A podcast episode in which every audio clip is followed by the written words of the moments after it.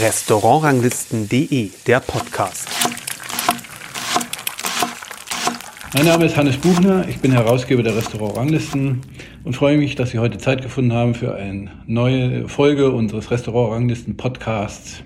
Heute spreche ich mit Philipp Heid, Küchenchef und Sternekoch im Restaurant Prisma in Vitznau. Hallo, Herr Heid. Schönen guten Tag, Herr Buchner.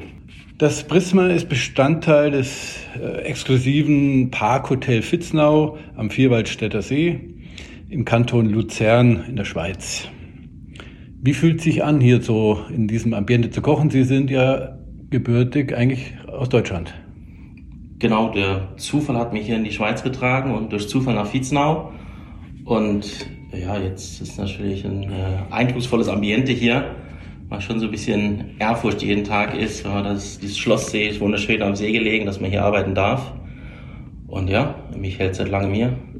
Wie lange sind Sie jetzt da? Jetzt über vier Jahre. Im November sind es dann fünf. Wie alt sind Sie, wenn ich fragen darf? 36. Aber doch noch recht jung. Also gut, heutzutage sind ja doch die Küchenchefs werden auch immer jünger. Ähm, hatten wir auch schon in unserem vorigen Podcast äh, kurz angesprochen, dass äh, wo sind die, die älteren Küchenchefs geblieben? Die müssen ja auch noch irgendwie im Beruf sein, aber man sieht doch die dann gar nicht mehr so in der Küche, vielleicht eher im Direktor, Direktionsposten, Küchendirektor oder sowas. Ja, so, so stellen und vielleicht ein bisschen ruhiger vom, ja, vom Alltagsstress, ein bisschen geordneter. Weniger diese äh, Stress an der, am Pass. Ja, genau, vielleicht ja, Industrieküchen, Krankenhausküchen und wahrscheinlich ein bisschen einfacher am Ende des Tages. Ab wann wussten Sie, dass Sie Koch werden wollten? Hatten Sie das äh, irgendwie von Ihren Eltern mitgekriegt oder? Nein, gar nicht. Das kam äh, recht spontan gegen Ende meines äh, Abschlusses. Und ich wollte eigentlich in die Medien, in Richtung Kameramann, Fotograf. Mhm. Und hat sie dann aber so nicht ergeben. Und dann habe ich meine ersten Kochpraktikas gemacht. Das hat mir dann so gefallen, dass ich dann gesagt habe, okay, ich werde Koch, aber wenn, schlage ich den Gummio auf, suche mir die schönsten Adressen raus und schreibe da einfach mal hin, ohne zu wissen, worauf ich mich überhaupt einlasse. Also Sie haben wirklich dann auch in die Lehrstelle gleich ein richtig gutes Restaurant bekommen? Ja, ja, jetzt im Endeffekt war Wo das. Wo war das? In der Traube Thombach in Bayersbronn. Traube Thombach, ja. Also das war dann im Hotel Bereich, nicht gleich wahrscheinlich im Drei-Sterne-Restaurant. Nein, genau. Ja. Man fängt oben beim Frühstück an und dann ja. arbeitet man sich so ja, in den Service, in der Hausgastküche, dann unten in die à la carte Restaurants. Mhm. Ja, alles durchlaufen. Wie lange? Die Ausbildung natürlich drei Jahre und dann war ich noch, glaube ich, knapp ein Jahr da. Mhm. Ja, ich habe gelesen, Sie haben also bei namhaften Köchen gearbeitet, also Christian Bau zum Beispiel, ein ganz großer Name auch in, in Traube-Thombach natürlich, ähm, im Ophelia in Konstanz, wo wir auch mit dem Gourmet-Club dieses Jahr sind. Ähm, sehr interessantes äh, Restaurant, glaube ich. Wie war das bei Christian Bau zum Beispiel? Anstrengend, aber sehr lehrreich. Also mit Sicherheit einer meiner wichtigsten Stellen. Einfach dieses, ja, diese Wille, die besten Produkte zu haben, nur das Beste zu nehmen und immer mehr als die 100 Prozent zu geben und ja, das ist sehr eindrücklich und hilft mir heute noch. Auch gerade jetzt mit dem asiatischen Stilwarenbau äh, kommt mir jetzt noch zugute. Wie, wie ist es dann da zu so einem Wandel gekommen? Denn er hat ja auch Französisch angefangen eigentlich. Ja, ich glaube, Herr Bauch hat einfach äh, irgendwann über den Tellerrand geschaut. Okay, Französisch machen jetzt alle seit Jahrzehnten. Das ist gut, aber ist es nicht vielleicht auch bequem? Kann man nicht mal was wagen? Es ist Zeit für neue Geschmäcker. Und ich glaube, er hat diesen Wechsel äh, ganz und gar nicht bereut. Was ihn auch bestätigt in allen Auszeichnungen und äh, in der Frequentierung. Und für Sie war das dann auch äh, klar, dass Sie da so, wenn Sie dann mal in die eigene Verantwortung gehen, äh, weitermachen wollen? Weil das im Prisma hat mir sozusagen also schon diese sehr asiatische ja, Auf nein, das Herangehensweise. Hat sich eigentlich so ergeben. Also das, äh, die Geschäftsleitung von der Witzner war sehr offen für den Küchenstil. Es sollte ein anderer sein wie vorher. Es sollte den Gästen abwechselnd innerhalb des Hotels bieten. Und da waren halt so mehrere Konzepte und dann ja kam asiatisch zur Sprache und da sage ich, okay, habe ich die letzten Jahre gemacht, immer wieder in Berührung damit gekommen, viel in Asien gewesen, viel ausprobiert. Würde ich gerne probieren. Hm. Also kam aber so die, sagen wir mal, die, die Leidenschaft für asiatische Dinge dann schon damals bei Christian Bau, oder? Noch früher sogar, schon in der Traube Tombach, mhm. gab es immer ein äh, Austauschprogramm. Der, mein Ausbilder, Küchenchef Herr Fried, war befreundet mit einem Indonesier, ähm, recht bekannter Koch, war lange Zeit äh, kulinarischer Leiter in der Benin Tree Kette und die kamen immer für zwei Wochen in die Traube Tombach und wir sind im Gegenzug dann zwei Wochen nach Bangkok gefahren und ja, erst hatten wir dann ja im Schwarzwald, waren die mal im Sommer da von den Thai-Köchen extrem viel gelernt und gesehen, was ja wahnsinnig interessant war, gerade wenn man so jung ist in der Ausbildung. Und dann natürlich Bangkok, da hat es mich dann irgendwo gefesselt. Und dann kam halt die Stelle bei Herr Bau dazu und noch mehr Asien, dann halt die japanische Richtung und ja, die Geschmäcker gefallen mir einfach und schon immer und da will ich bei bleiben. Also Asien ist ja so von der Geschmacksbandbreite von extrem scharf und würzig bis hin echt im Japanischen doch eher sehr reduziert. Die Küche und das Gewür also die, die Würzung und das Salzen gibt's ja da eigentlich gar nicht. Es wird eher alles dann über dieses Miso oder so vermutlich. Genau, ähm, Miso, Sojasauce, Fischsauce. Ähm, aber in der Regel, ich war jetzt noch nicht in Japan, aber wenn man die japanische Küche kennt, von hier, von europäischen, europäischen äh, Restaurants, dann ist es da wird mit Salz oder so mit so einer extremen Würze äh, doch eher gespart. Man kann es dann über Sojasauce natürlich wieder nachwürzen, aber es ist doch äh, ries, sehr große Bandbreite. Sie haben das ja abends hier, gestern Abend durften wir hier essen, eben äh, versuchen das auch über dieses Sharing-Modell zu, äh, zu lockern, so dass man auch eben verschiedene kleine Sachen hat, die also diese verschiedenen Schärfegrade und Würzgrade dann auch da an, auf den Teller bringt oder an den ja. Tisch bringt. Ist das so quasi hier dann, wie das Restaurant Prisma wurde ja dann quasi von Ihnen übernommen, ähm, also entwickelt worden oder haben Sie dann erstmal alle Ihre asiatischen Einflüsse dann erstmal zusammengetragen? Ja, das, das Konzept, was wir jetzt fahren, hat sich jetzt erst so in den letzten ja, anderthalb Jahren entwickelt. Mhm. Am Anfang war im Prisma auch schon das Asiatische, dann vielleicht noch, ja, was man kennt, vielleicht ein bisschen einfacher, noch ein à la carte Restaurant, ein Menü gab es auch. Aber jetzt das mit diesem Omakase-Stil und Sharing-Stil, das alles in der Tischmitte steht, hat sich jetzt erst in den letzten, ja, eigentlich seit Corona entwickelt, weil wir eben unser Restaurant-Konzept bzw. unsere Konzepte noch mehr auf den Gast zuschneidern wollten. Ähm, mehr Unterscheidung im Hotel, dass sie jetzt wirklich drei völlig verschiedene Restaurants haben. Und ja, ich glaube, meine Küche ist derweil dann doch ein bisschen feiner geworden als äh, früher, ein bisschen eleganter. Und ja, gerade die japanische Küche eignet sich äh, wunderbar für ja, die Sterneküche, weil die ist halt nicht so haut drauf mit den Gewürzen, alles wird übertüncht, vielleicht wie in Thailand oder China, sondern sehr fein, sehr elegant und das eignet sich hervorragend zu ja, hm. feinen Gerichten oder auch gerade zu regionalen Zutaten, dass die noch eine Rolle spielen und nicht überlagert werden. Welche Zutaten sind Ihnen da so am liebsten? Oder die Frage ist ja auch, wo kriegt man das in der Schweiz dann her? Also die Schweiz ist, das hat mich vom ersten Tag überrascht, extremst vielseitig, was es an Produkten gibt. Ich dachte, okay, Schweiz, das könnte schwer werden, das zu kriegen und das zu kriegen, was man jetzt so gewöhnt war. Aber es ist äh, ja der Wahnsinn, ein Schlaraffenland. Ich habe äh, Ingwer aus dem Nachbarort, jetzt baut mir da der Bauer Wasabi an. Es gibt Yuzu aus dem Tessin, es gibt einen wunderschönen Reis, den man auch wie einen Sushi-Reis verwenden kann. Und man muss gar nicht in die Ferne schweifen. Also ich packe es recht gut derweil, viele Produkte aus der Region zu haben. Es gibt ja ganz tolle Visionäre, die eine große Menge an verschiedenen Misopasten machen, eigene Sojasoßen, eigene Fischsoßen aus Süßwasserfischen aus dem Zürichsee. Und ja, viel brauche ich gar nicht mehr aus Asien zu importieren, weil es wirklich alles hier gibt. Manchmal muss man es ein bisschen anpassen, aber es, ja, die Geschmäcker stimmen schon. Das ist natürlich ideal, wenn man sagen wir, da nicht so viele exotische Produkte äh, importieren muss. Ähm, Sie haben ja quasi das Prisma, ich muss noch mal ein bisschen zurück, äh, von Herrn Mahler übernommen, der ja jetzt hier das Haupt- oder Hauptrestaurant klingt blöd, aber das wichtige, das für Gourmets, sagen wir mal, entscheidende Restaurant ist mit zwei Sternen, 18 Punkten. Wie ist das so jetzt äh, für Sie? Ist da eine extreme Konkurrenz? Sie haben das übernommen. Er, er hatte vielleicht hier auch sein Herzblut drin gehabt am Anfang. Aber kann man das dann komplett trennen? Ja, also es gibt null Konkurrenz, wir arbeiten eher zusammen. Es ist sehr enger Austausch zwischen uns, was wir auf die Karte schreiben, wie wir zusammenarbeiten. Und trotzdem sind es zwei getrennte Bereiche. Er hat sein Restaurant, ich habe mein Restaurant. Wir haben ein großes Team hier, er sein Team da. Aber es ist nie eine Konkurrenz. Also es will hier keiner irgendwie dem anderen den Rang ablaufen, weil wir eben derweil noch so verschieden sind von den Konzepten. Mhm. Ist es äh, die Bereicherung für den Gast, dass wir so verschieden sind und deswegen stehen wir uns da äh, nicht wirklich im Weg. Als Sie dann hier angefangen haben, Sie auch dann Ihren ersten eigenen Stern bekommen. Ne? Wie war das? Ja, Wahnsinn. Also ich habe die letzten, äh, wie lange war es, äh, 13 Jahre davor nur in Sternrestaurants gearbeitet und in, in High-Class-Hotels.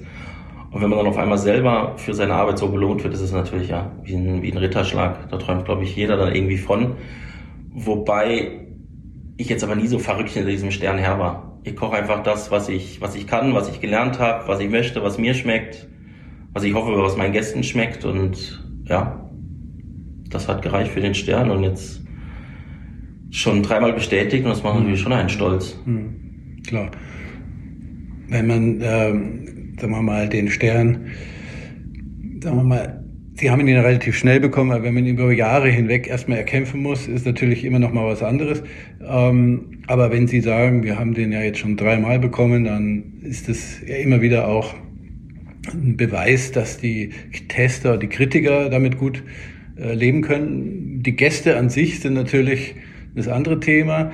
Sind die manchmal etwas überfordert mit einer strengen Vorgabe, dass sie jetzt sagen, wir machen hier eigentlich Haupt, der, der, die Hauptperson ist das Gemüse, das Vegane, das Vegetarische und das Fleisch ist ja dann quasi und Fisch nur eine Beilage. Ne?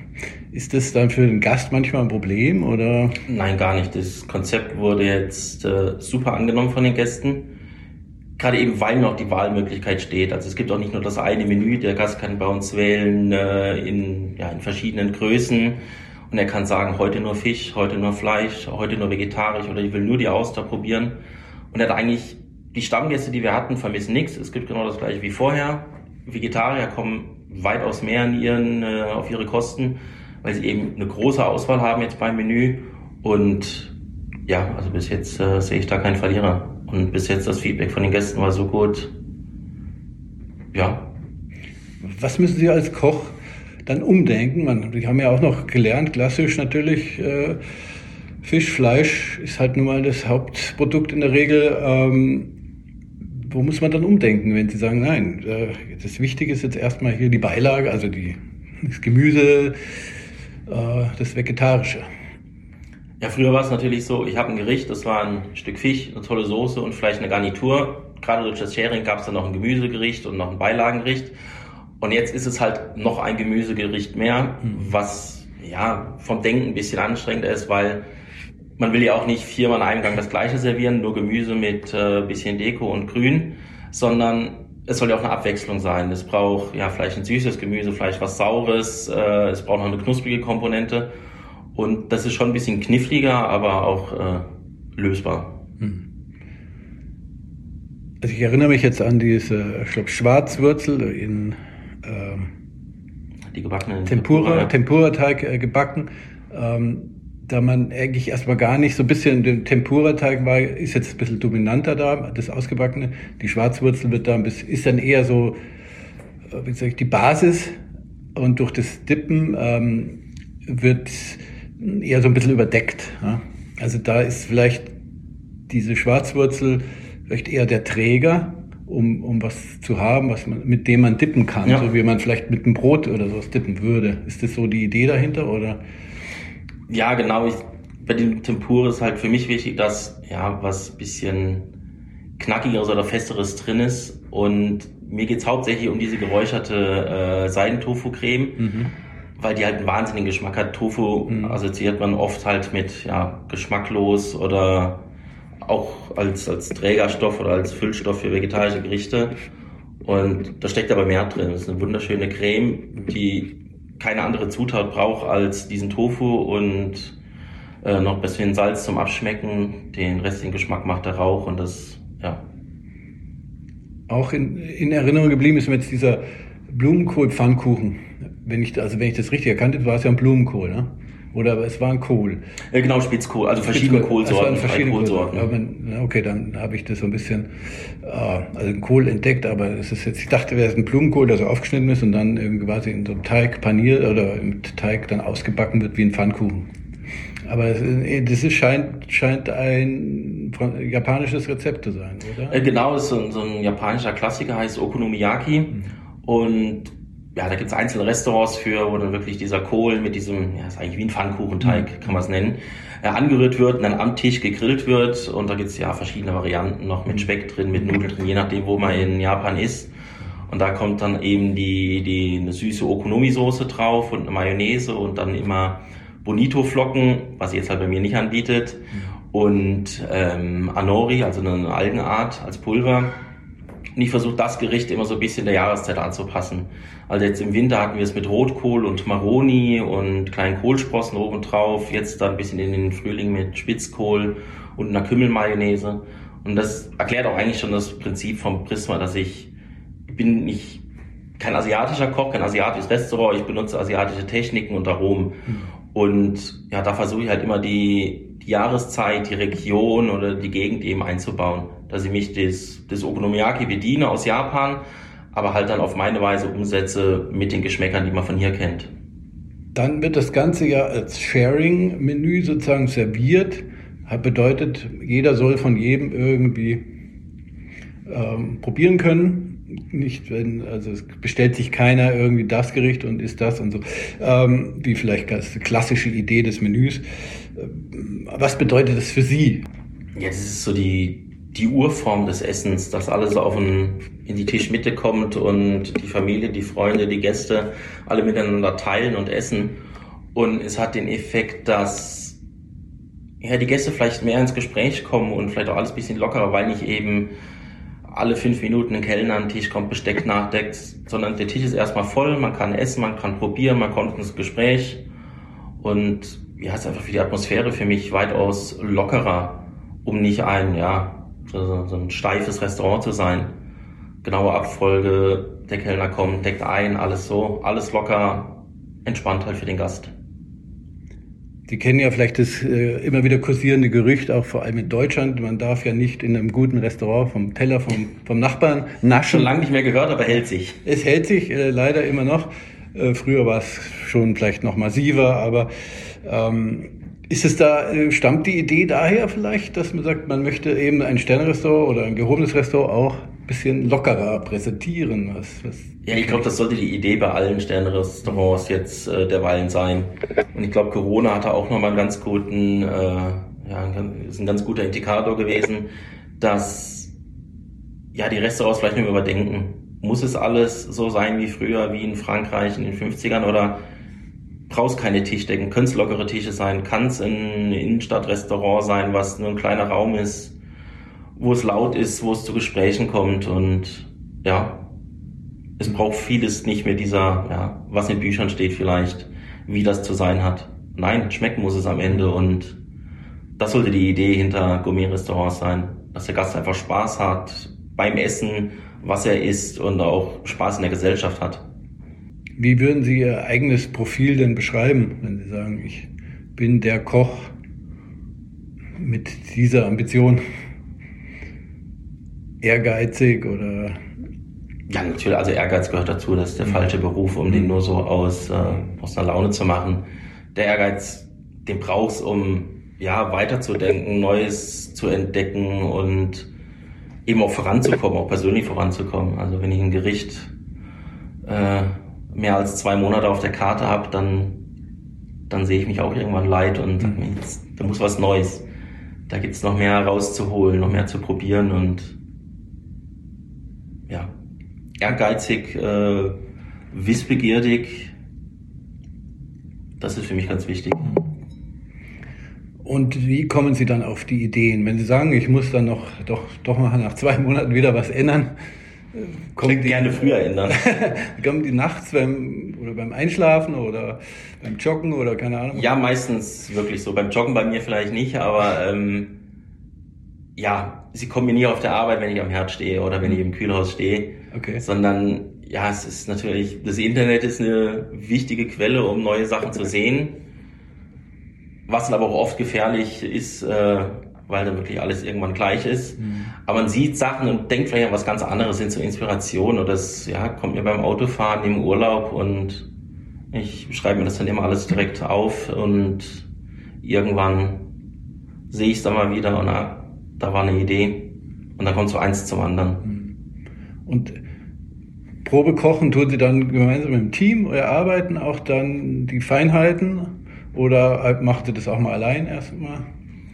Ja, die Idee habe ich natürlich und schreibe sie auf und dann wird das aber mit dem Team oder mit den Postenchefs besprochen. Mhm. Ich sage, ich habe die in die Idee, aber dann ist da noch, da liegen keine Rezepte bereit, sondern was können wir machen, was denkst du, probier doch mal aus. Weil es auch fürs Team besser, wenn sie, wenn die sich den Weg selbst erarbeiten und nicht äh, ja, stur eine Vorgabe bekommen. Und ich glaube, das kann ich mir jetzt noch in den jungen Jahren und mit einem Stern kann ich sagen, lass das mal machen. Ich kann es am Ende dann für gut befinden oder nicht. Mhm. Aber ich möchte keine Rezepte austeilen und sagen, äh, so wird's gemacht und nicht anders. Weil die Köche wollen auch was lernen und weiterkommen und sich vielleicht selbst finden in dem, was sie machen, wie sie es machen und fördert die ja auch und fordert. Und schreiben Sie dann Rezepte auf, wenn es dann mal steht? Oder bleibt das alles im Kopf? Nein, die Rezepte werden aufgeschrieben. Wir haben ein recht großes Team, auch noch für die anderen Restaurants. Und das ist schon wichtig, weil es halt es ist nicht immer der gleiche am Posten. Es sind äh, hm. Teams, die wechseln sich ab, die vertreten sich und dann sind Rezepte schon wichtig. Sind Sie auch für das äh, normale äh, Restaurant hier, für die Hotelgäste dann, die normal essen, also nicht im Sternebereich, zuständig oder gibt es da noch einen anderen Küchenchef? Da gibt es noch einen anderen Küchenchef, aber wir leiten das Team quasi zusammen. Also das mhm. Team ist im Winter, Frühjahr und Herbst sind wir in einer Küche mhm. und im Sommer ist das Grillrestaurant draußen auf unserer schönen Terrasse und hat dann einen eigenen Bereich draußen im Zelt, die kochen Open Air. Dann ist das ein bisschen getrennt, aber wir arbeiten so zusammen. Mhm. Also es sind die gleichen Köche, das gleiche Team, die, das sind die gleichen Kühlhäuser, das ist äh, eine große Mannschaft. Mhm. Aber jeder hat halt so seinen Kompetenzbereich. Bei mir ist das Prisma, bei Herr Kacin ist es ähm, das Grillrestaurant, er ist auch ausgebildeter Fleischsommelier, also er hat da sein Fable, wo ich mich absolut nicht mit auskenne, mhm. wo dann eher ich noch von äh, äh, profitiere. Mhm. Anregungen holt. ja, er kennt sich wahnsinnig mit Fleisch mhm. aus und der reift Fleisch selber, er weiß, welcher Bauer hier wo welche Rinder hat und das ist äh, ja, ist schon besser als zu sagen, ich habe hier das US-Rind, was von Lieferant XY kommt. Nein, wir können sagen, das kommt von dem Bauer, hm. stand bis letzte Woche noch da auf der Wiese und ja, reift jetzt so lange. Das ist ich denke, das ist, das, super. das ist ja auch das Schöne hier, wie Sie schon sagen, die Schweiz bietet enorm viel an Lebensmitteln und äh, Fleisch ist hier, also gerade Rind wird hier wahrscheinlich das kleinste Problem sein. Das muss wahrscheinlich nicht unbedingt aus Argentinien kommen. Ja? Ähm, wir haben es auch schon kurz angesprochen, äh, es ist etwas schwer, natürlich sein, immer sein eigenes Profil jetzt auch schon äh, auf den Teller zu bringen, aber die Optik, B natürlich Geschmack. Ähm, bei Ihnen ist der Geschmack jetzt mit dem asiatischen ein bisschen, sagen wir mal, in eine gewisse Richtung tendierend.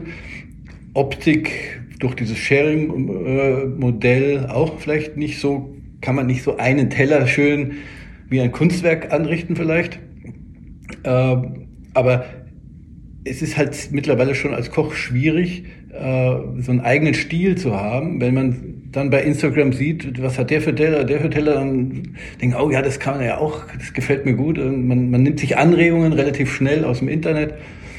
Wie, wie machen Sie das da, um sich da auch ein bisschen abzusetzen?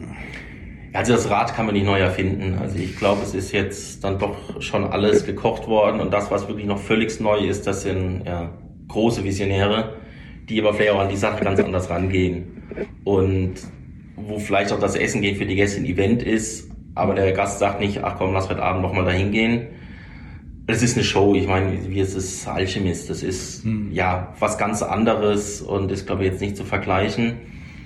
Und ja, wie eben schon gesagt, mit dem Internet ist halt so ein bisschen die Gefahr, dass man automatisch kopiert, vielleicht unterbewusst, weil man kriegt jeden Tag, sieht man hunderte Bilder von von dem Perlhuhn. Und ja, es gleicht sich alles, aber ja, man muss sich so ein bisschen abschotten und sagen, okay, so machen wir es auf jeden Fall nicht. Gleich irgendwo wird es irgendwas nochmal geben, aber wir versuchen da immer so ein bisschen, ja, den eigenen Weg zu finden oder es nicht so zu machen, wie man es jetzt überall sieht. Haben Sie ein Lieblingsgericht oder irgendwelche Gerichte entwickelt, wo Sie sagen, die wollen auch die Gäste immer wieder haben? Da gibt es schon so Gerichte, die die Gäste immer wieder haben wollen. Ich habe ein Gericht mit Blumenkohl und Yuzu, was immer wieder auf der Karte landet mit verschiedenen Fischen. Ähm, jetzt natürlich äh, bei den vegetarischen Gerichten, das läuft jetzt seit November das Programm, gibt es jetzt noch keine Klassiker, aber im Hauptgang finde ich so das Petivier ist für mich ein Gericht, was ja, es ist dieser alte französische Klassiker, die, die Blätterteigpastete dann aber eben nicht mit Fleisch gefüllt, sondern rein vegetarisch mit Pilzen und dann auch noch leicht asiatisch mit Shiitake und eine sehr kräftige Jus auf Gemüsebasis. Das ist so, ja, das hat, Gericht hatte ich lange im Kopf und ja, habe es jetzt endlich umgesetzt, weil es genau dahin passt. Wie bringen Sie jetzt so eine Jus auf Gemüsebasis im Vergleich zu einer Rinderjus hin? Jetzt so mein ganz äh, laienhafter Eindruck, so eine Fleischschü hat einfach immer noch mehr Power als so ein Gemüseschü. Aber Sie haben, also wir haben es ja gestern auch, die, die ist schon sehr intensiv. Ne? Also die eine Soße, ich weiß jetzt nicht mehr bei welchem Gericht, ähm, auch dick, flüssig, das muss man ja alles dann vegetarisch hinbekommen. Also die Basis ist eigentlich genau das gleiche wie bei der Fleischschü, nur ohne Knochen. Mhm. Es ist halt wahnsinnig viel Gemüse. Also jetzt bei dem letzten Ansatz waren es am Anfang 15 Kilo Gemüse mhm. was dann klein geschnitten wird, geröstet wird, äh, leicht angetrocknet wird. Und dann ist es aber auch ein Ansatz mit Zwiebeln an, anrösten, Tomatenmark, mit Rotwein. Dann kommt das Gemüse drauf, es kommt Wasser drauf. Und dann ist halt wichtig, das Kochen, ist klar. Auch über Nacht, auch lange, genauso wie bei der normalen okay. Jus. Wie viele dann, Stunden? Ja, die ist dann schon 12 bis 15 Stunden so leicht am Köcheln oder nur bei mhm. 80 Grad, so ein mhm. bisschen am Simmern. Mhm. Und dann ist halt der Ertrag später. Beim Fleisch kommt viel Geschmack raus. Mhm. Da muss ich vielleicht um 50 Prozent reduzieren. Bei der Gemüseschü sind es jetzt am Ende ja, vielleicht von 80 Liter Wasser und 15 Kilo Gemüse 6 Liter Soße rausgekommen. Also schon ein recht weiter Prozess, das zu reduzieren. Mhm. Und dann gilt natürlich da irgendwie Kraft reinzubringen und da helfe ich mir natürlich durch Kombu-Algen, die äh, natürlich durch die natürliche Glutaminsäure viel Geschmack abgeben, dieses typische Umami und es auch rund machen. Und dann ja, brauchst halt noch so ein paar Geschmäcker, Säure, die das dann an, nah an eine Fleischschü ranbringen. Also es braucht ein bisschen rauchiges Aroma, es braucht die Säure von Wein oder vielleicht noch einen Schuss Essig und ja, ganz am Ende wird es dann aufmontiert mit ein bisschen Butter. Mhm. Und dann ist es, glaube ich, das Ergebnis, wenn man es nicht unbedingt weiß, könnte man sagen, ja, ja. Sollte eigentlich eine Soße sein. Ja. Weil sie auch diese, das Gemüse hat natürlich auch die Stärke, die es dann so ein bisschen stärker, äh, dickflüssiger macht, was dann an die Schühe erinnert und so ein bisschen klebt. Mhm, ja, ja, ist wirklich gelungen. Jetzt impliziert jetzt dieses Konzept mit nur noch vegetarisch-vegan und nur noch mal ein, zwei äh, Möglichkeiten mit Fleisch und Fisch aufzupimpen, wenn ich es mal so sagen darf, impliziert ja auch eine gewisse Idee der Nachhaltigkeit, dass man natürlich Fleischgenuss reduzieren soll und äh, auch muss wahrscheinlich in den nächsten Jahrzehnten. Äh, Massentierhaltung ist einfach ein Thema, was extrem immer wieder hochkocht. Der, der Michelin hat mit dem grünen Stern auch äh, Zeichen der Zeit erkannt. Nachhaltigkeit ist auf jeden Fall ein Thema und für Sie als Koch hier auf jeden Fall auch zu berücksichtigen, wie, wie, äh, machen, wie müssen Sie das in Ihrer täglichen Arbeit denn äh, bewältigen? Sind Sie bei den Produzenten und, und Bauern vor Ort, äh, dass Sie auch mal gucken, wie die das machen? Und gut, wenn Sie eben Fleisch jetzt, da haben Sie ja auch schon erzählt, Sie haben hier im Haus einen, einen Koch, der sich dem Thema dann extrem gewidmet hat. Ähm, da müssen Sie sich nicht so viel kümmern, aber Sie müssen sich ja extrem um, um Gemüsearten und solche Kräuter und sowas bemühen. Das ist ja auch nochmal zusätzliche Arbeit die Arbeit nehmen eigentlich schon die Lieferanten einem ab. Mhm. Die sind, die sind selbst alle dahinter. Und wir haben wirklich viele kleine Bauern, die vielleicht keine große Auswahl haben, aber die haben zwei, drei Sachen, die sind perfekt. Und ja, man muss eigentlich gar nicht viel suchen oder sich großartig bemühen, weil die sind überall und man muss sie nur finden hier in der Gegend und wissen, was sie haben, in welcher Qualität. Und ja, am Ende arbeitet man halt damit, was man hat. Und wenn jetzt irgendein tolles Produkt halt nach äh, einem Monat nicht mehr vorrätig ist, dann passe ich das Gericht an. Das ist dann, ja, vielleicht dann immer noch die gleiche Soße, aber nicht mehr der Blumenkohl, der tolle von hier, sondern in, dann kommt irgendein Rübchen oder und so muss man es halt immer stetig anpassen und ja, das jetzt mit dem vegetarischen Rezept ist auch für mich kein Trend mehr, sondern äh, notwendiges. Also ich glaube, das wird die, die Zukunft so gestalten. Mhm. Weil wir da wirklich äh, weit über, über unseren Bedarf leben und es macht schon einen Unterschied, ob ich in der Woche 60 Mal ein Stück Fleisch verkaufe oder nur 20 Mal und aber sagen kann, die Tiere, weiß ich, wo sie herkommen. Das sind keine Unbekannten. Das ist, und hier natürlich in dem Umkreis, in einem ländlichen Umfeld natürlich hier auch ein bisschen leichter als in der Stadt.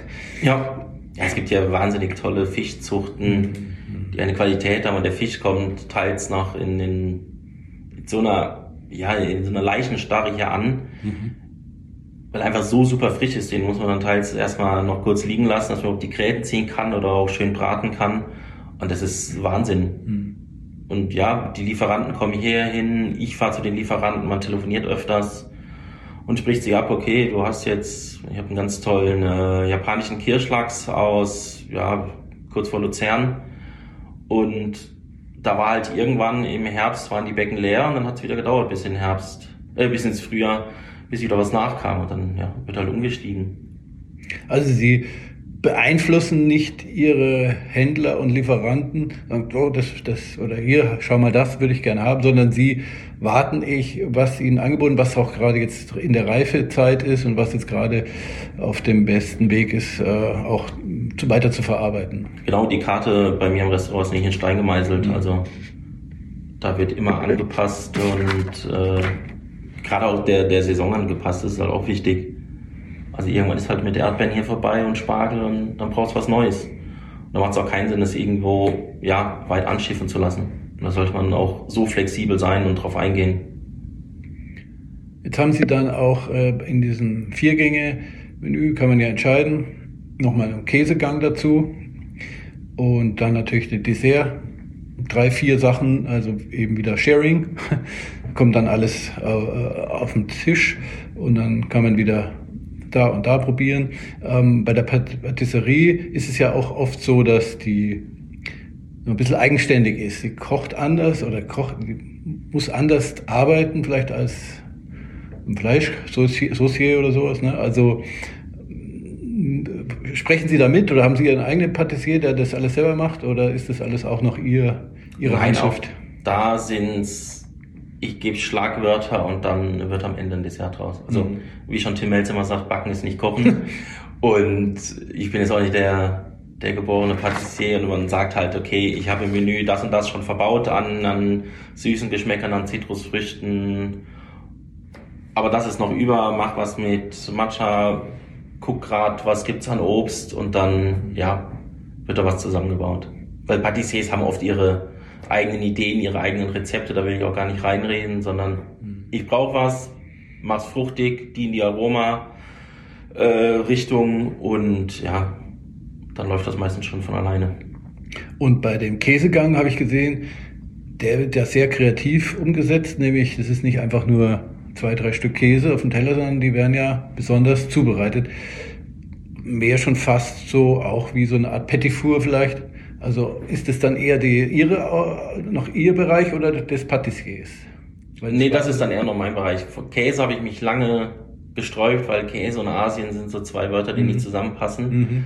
Habe dann aber jetzt, glaube ich, einen Weg gefunden, das zu kombinieren.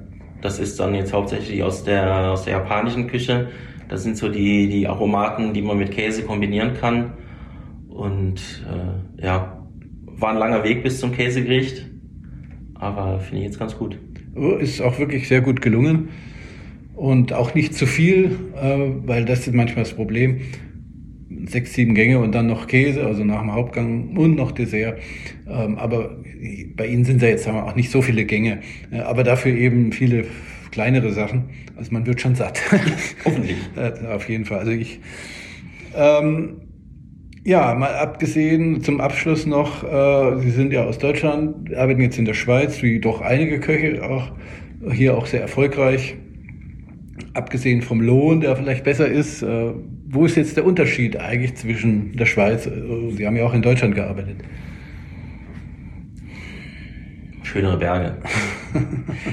Nein, ähm, gastronomisch ist die Schweiz ja schon immer äh, ganz oben mit dabei.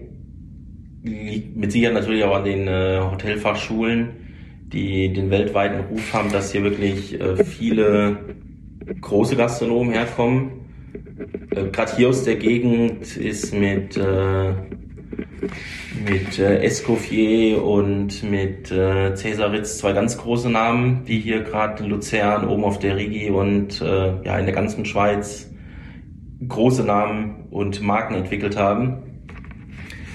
Und ja, also für mich ist es jetzt, ich war vorher am Bodensee, das sind äh, hm. fünf Minuten zu Fuß bis in die Schweiz. Für mich ist jetzt kein großer Wechsel. Ich glaube, es sind auch vielleicht die Gäste oder gerade südlich jetzt in Europa gesehen, dass die Gäste kulinarisch vielleicht ein bisschen offener oder anders sind als jetzt noch in Deutschland.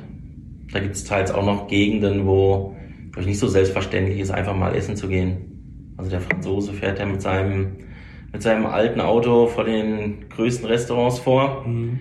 um den Genuss zu haben. Und ja, das ist vielleicht hier in der Schweiz noch ein bisschen mehr die französische Art zu genießen. Mhm. Ja, ich sag's immer jetzt gern so, in Deutschland stehen die BMWs vorm Aldi und in Frankreich die Peugeots vorm Drei-Sterne-Restaurant. Ja. Ähm, Mitarbeitermangel, ist das in der Schweiz auch ein Thema? Mangel noch nicht, aber es ist vielleicht nicht mehr, also ich kenne, glaube ich, keinen in Deutschland, Österreich, Schweiz, der gerade sagt, äh, mir laufen die Mitarbeiter in Massen zu. Mhm. Ich muss noch rauspicken. Ich glaube, da hat jeder gerade so seine Probleme. Aber Mangel noch nicht. Also es sind keine massenhaften Bewerbungen, aber man findet immer noch Mitarbeiter und auch sehr gute Mitarbeiter. Eben auch, weil hier diese Ausbildung über die Hotelfachschulen äh, noch intensiver ist, weil da auch früher entschieden wird, ich gehe auf so eine spezielle Schule. Ja, das zum einen. Wir haben selbst da immer recht viele äh, Praktikanten, die dann müssen ja über ihre Ausbildungen weg mehrere Praktikas machen in allen Bereichen. In Hotels ist natürlich immer ein Küchenpraktikum dabei. Und da kriegen wir schon einige von denen mit.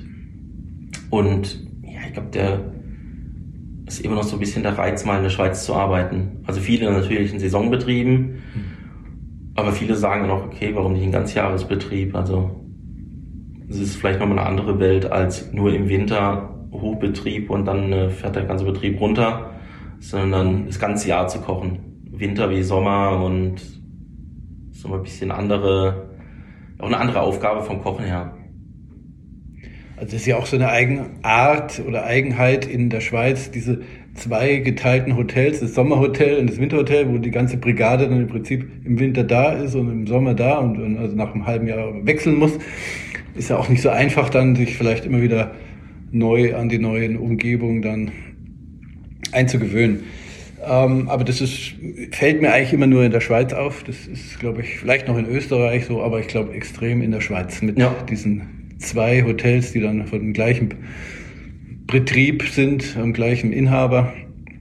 Ähm, mag auch spannend sein, aber natürlich doch für die Küche und für die, den Wechsel dann doch äh, auch ein bisschen anstrengend. Jetzt haben wir ja zwei Jahre gehabt, die doch nicht so einfach waren. In der Schweiz vielleicht einfacher als woanders. Ähm, wo sehen Sie sich denn äh, nach, wo man jetzt sagen kann, also die, die schlimmsten Einschränkungen für Gastronomie und Tourismus sind jetzt erstmal, glaube ich, kein Thema mehr, aber es hat doch einiges hier verändert. Ausländische Gäste waren bestimmt deutlich weniger da. Ich denke, Sie leben hier ja auch von asiatischen Gästen oder aus Übersee. Ja. War das eine Einschränkung hier im Haus oder Sie konnten ja durcharbeiten, glaube ich? Äh, genau, Hotels durften in der Schweiz weiterhin offen haben. Wir hatten zwar jetzt auch im Frühjahr, weil ohnehin immer recht wenig los ist, ähm, die letzten beiden Jahre geschlossen. Die ausländischen Gäste blieben auf der einen Seite weg. Dafür kamen extremst viele ja, Schweizer Gäste, Deutsche, Franzosen, solange das noch mit den Grenzen ging. Mhm. Viele Niederländer. Also wir hatten recht schnell reagiert und alles angepasst, unsere Restaurants, dass wir eigentlich recht wenig Verlust dadurch hatten. Also wir haben im Gegenteil viele neue Stammgäste hinzugewonnen, die vielleicht immer ins Ausland gefahren sind in den, in den Sommermonaten oder überhaupt zu den Urlauben und die jetzt auf einmal gesehen haben, okay, hier sind ja auch äh, wahnsinnig schöne Hotels bei uns in der Nachbarschaft, äh, da fahren wir mal hin. Mhm.